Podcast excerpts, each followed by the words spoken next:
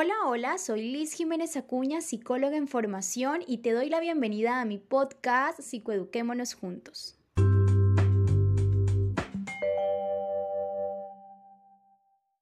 ¿Cuántas veces en nuestra vida hemos pasado por diferentes situaciones en las cuales deseamos algo y ese algo simplemente no logra cumplirse? Llamemos a ese algo sueños, metas personales o profesionales, o bien sea relaciones de pareja. O de repente, ¿cuántas veces debemos afrontar situaciones difíciles que simplemente nosotros no deseamos o no pedimos o tampoco precisamente esperábamos? Puede ser, por ejemplo, enfrentarse ante la pérdida de un objeto amado, de un ser querido, u otro tipo de cambio que deberíamos en ese momento afrontar. Y pensemos, pensemos qué tan difícil fue para ti experimentar ese momento y qué actitud tú pudiste asumir ante ello. A partir de lo que les he manifestado, hay un tema que a mí en lo personal me gusta mucho, pero sobre todo pensando en ustedes, en cada uno de esos cambios a los que en su cotidianidad se deben de enfrentar, he traído este nuevo tema que se llama resiliencia.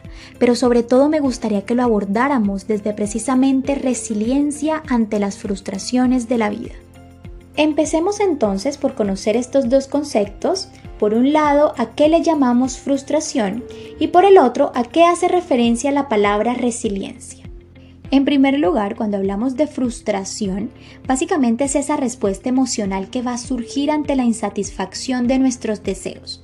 Esta puede ser experimentada desde la rabia, desde el miedo, la ansiedad, la hostilidad, la ira, por ejemplo, o la desesperación y la tristeza.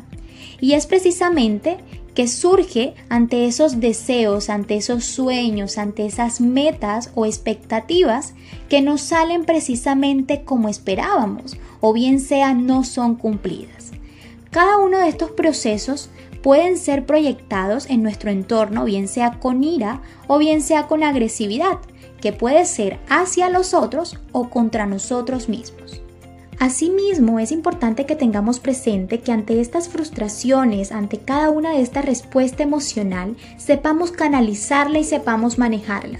Porque de lo contrario, en ocasiones cuando no tenemos esa tolerancia a la frustración, entonces vamos a dejar de luchar por cada uno de nuestros sueños y no nos van a permitir desarrollarnos. Ahora bien, ¿a qué conocemos entonces como resiliencia? Resulta que la resiliencia en primer lugar es todo lo contrario a ese proceso de frustración.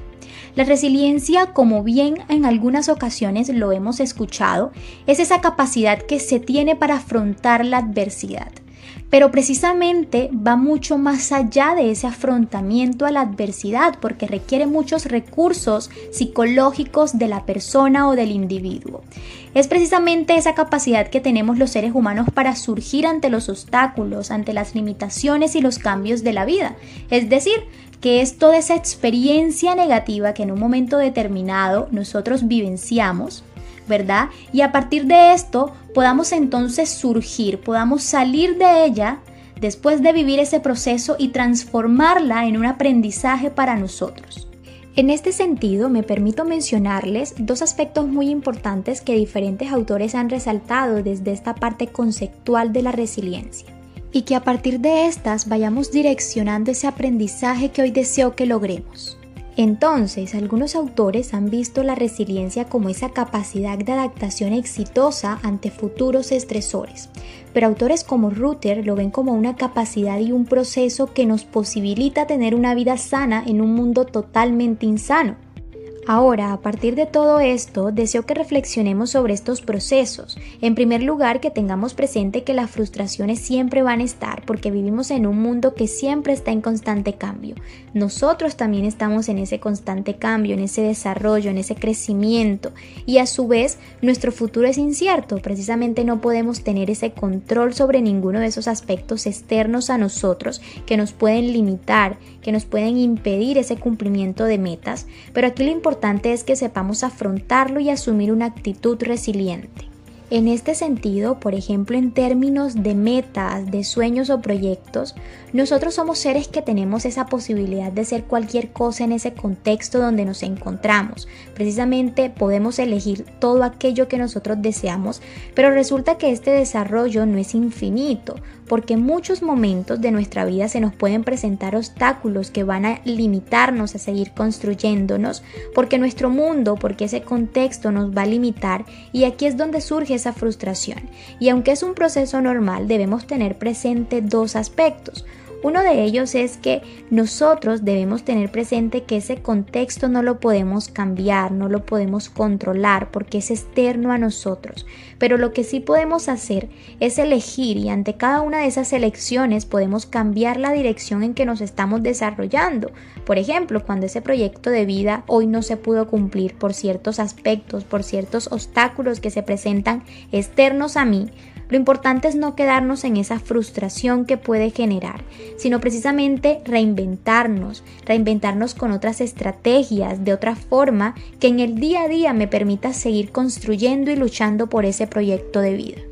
Y en segundo lugar, es que si elegimos no desarrollarnos, si elegimos seguir en esa frustración, en lamentarnos toda la vida por aquello que no fue en su momento, nuestro desarrollo precisamente se va a detener, no nos vamos a construir y todo eso nos va a enfermar. Y cuando nosotros nos enfermamos, podemos adquirir ciertas patologías que no nos van a permitir tener ese equilibrio y bienestar en nuestro diario vivir.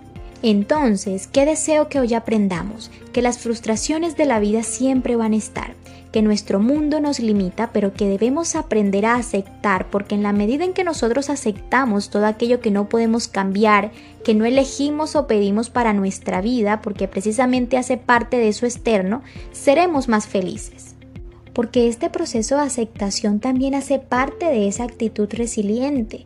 Para nosotros poder llegar a esa actitud resiliente es importante que empecemos por ese proceso de aceptación y luego transformar toda esa situación que ya vivimos en ese proceso de aprendizaje.